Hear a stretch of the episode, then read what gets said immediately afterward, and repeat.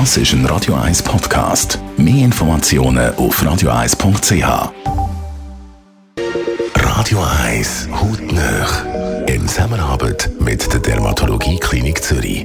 Dermatologie-klinik.ch Botox ist der Begriff für die heutige Schönheitsmedizin. Zum einen bejubelt als Wundermittel gegen Falten, zum anderen auch verteufelt als Nervengift. Der Dr. Piotr Michel von der Dermatologie Klinik Zürich arbeitet viel mit Botox. Die Abkürzung ja, von Botulinumtoxin.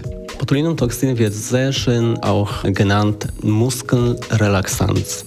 Das heißt, es ist eine Substanz oder eine Toxin, wie man es unschön nennen möchte, die ähm, entspannt die Muskel oder eigentlich reduziert die Verbindung zwischen den Nerven und Muskeln, damit die Muskeln sich weniger bewegen.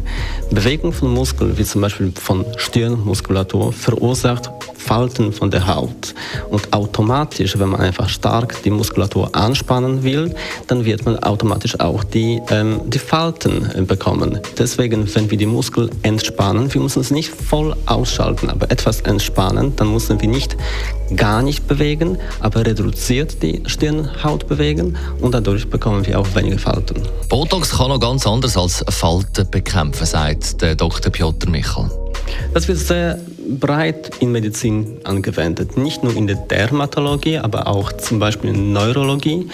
Wir Dermatologen verwenden das sehr häufig für sogenannte Hyperhidrose, also vermehrtes Schwitzen, am besten im Achselbereich, wirkt hervorragend schon nach ungefähr eine bis zwei Wochen seit der Behandlung schwitzt man deutlich weniger, was jetzt besonders im Sommer sehr wichtig ist.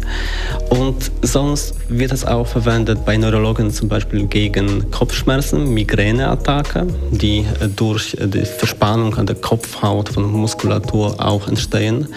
Das merken wir Dermatologen auch häufig. Ich sehe auch oft Patienten und Patientinnen, die zu mir kommen, weil sie oft vor dem Computer sitzen und sehr stark so im Stirnbereich die Augenbrauen zusammenziehen, zusammendrucken beim Denken oder beim etwas sich überlegen. Und dann merken sie nach ein paar Stunden von dieser Bewegung vermehrt Kopfschmerzen und sind auch müde davon. Das können wir eben deutlich reduzieren mit dem, mit dem Botulinumtoxin, wenn wir die Muskeln, die einfach die Augenbrauen so zusammenziehen, etwas entspannen. Der Dr. Piotr Michel von der Dermatologie Klinik Zürich. Hautnöch gibt es auch als Podcast auf radioeis.ch und weitere Informationen auf dermatologie-klinik.ch. Pointer Sisters und dann im Anschluss das Beste vom heutigen Morgen. Das ist ein Radio 1 Podcast. Mehr Informationen auf radioeis.ch.